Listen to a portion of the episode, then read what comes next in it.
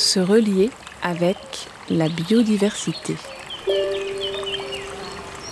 Trois minutes à la rencontre d'une espèce, une de nos voisines végétales ou animales des Bouches-du-Rhône, guidée par des histoires de scientifiques et de naturalistes. À l'écoute de ces écosystèmes, on s'éveille à la biodiversité ordinaire qui peuple encore notre monde.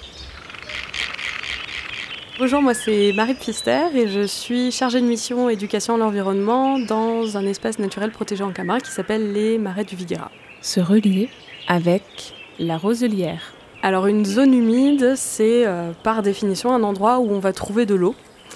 Et euh, quand on parle d'espace naturel, eh c'est un endroit où on peut trouver des marais, des roselières, en tout cas tout un cortège d'habitats, de paysages qui ont euh, comme point commun la présence d'eau. Alors, euh, je vais vous parler d'une plante qui, ici en Camargue, euh, pas vraiment un intérêt dans le sens où elle n'est pas en voie de disparition, mais qui pour nous a un grand, grand intérêt parce qu'elle représente l'habitat de beaucoup d'espèces et c'est cette plante-là, c'est le roseau. Il y a plusieurs sortes de roseaux. Euh, souvent, on s'imagine beaucoup le roseau à massette. Le roseau à massette, c'est celui qu'on dessine quand on fait des, dessins de roseau avec une partie qui est un petit peu plus épaisse et c'est là que sont les graines.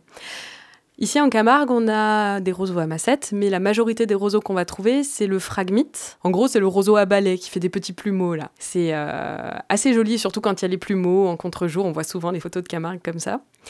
Et donc ce roseau-là, c'est celui qui va faire les grandes roselières de Camargue.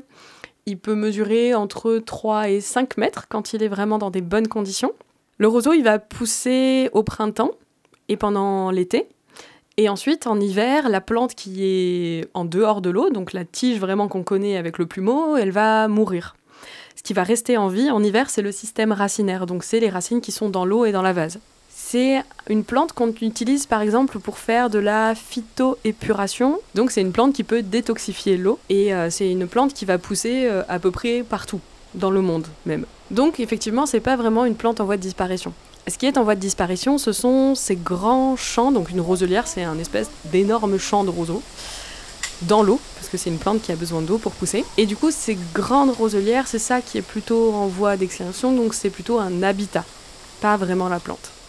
Le roseau, il a ses racines qui sont dans la vase. Alors la vase, c'est quelque chose de super. Il y a plein de nutriments dedans, il y a plein de petites bestioles qui vivent.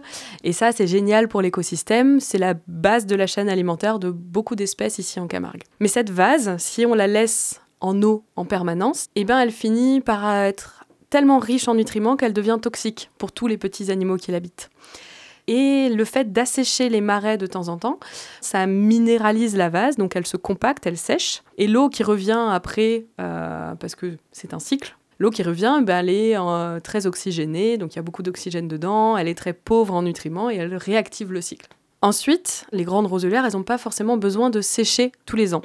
Parce que le roseau, justement, il a ses propriétés détoxifiantes. Donc il est capable un petit peu d'absorber tous ces nutriments que la vase, elle fait, mais pas euh, pour toute la vie. Donc on assèche quand même de temps en temps euh, la roselière pour en gros lui redonner un coup de pouce et qu'après la roselière elle soit en bonne santé.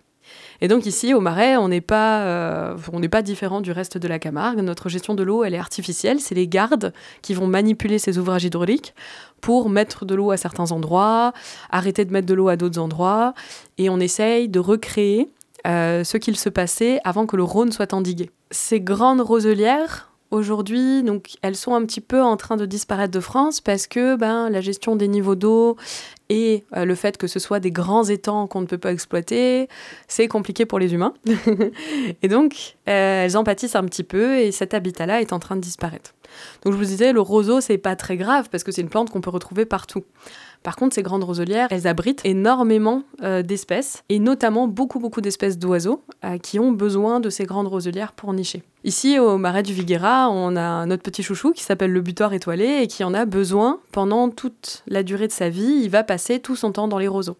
Il y a d'autres espèces qui en ont besoin à moments dans leur vie, notamment pour la période de reproduction, par exemple. Et ensuite, il y a tout un cortège d'autres petits oiseaux qui, du coup, utilisent les roseaux comme habitat les plumeaux pour faire leur nid, pour manger, euh, et qui sont ultra adaptés aux roselières. Alors, euh, les, roseaux, je les trouve très intéressants parce que quand on marche dans une roselière, En fait, on ne voit rien. Les roseaux, ça fait entre 3 et 5 mètres, hein, donc ils sont largement au-dessus de nous. Par contre, on entend beaucoup de choses. Et donc, quand on marche dans ces roseaux, au coucher du soleil, que les oiseaux chantent, ou même au lever du soleil, c'est encore mieux, que tous ces petits oiseaux et grands oiseaux, ils se mettent à chanter, tout ce qu'on fait, en fait, c'est écouter. Et donc, on, on a, vraiment ce sentiment de tout d'un coup de redevenir un animal et d'être euh, tapis dans ces roseaux et que c'est finalement plus la vue qu'on utilise comme sens principal, mais l'ouïe et on est à l'affût de tout ce qu'il peut entendre. Quand un animal, par exemple, marche dans les roseaux, ça craque aussi beaucoup. Et donc on se dit, mais qu'est-ce qui marche juste à côté de moi? Si ça se trouve, c'est juste un petit oiseau ou alors un sanglier, on n'en sait rien. Mais comme c'est très dense, on voit pas grand-chose et euh, du coup, ben, on se retrouve vraiment comme euh, nous-mêmes, un animal dans la nature.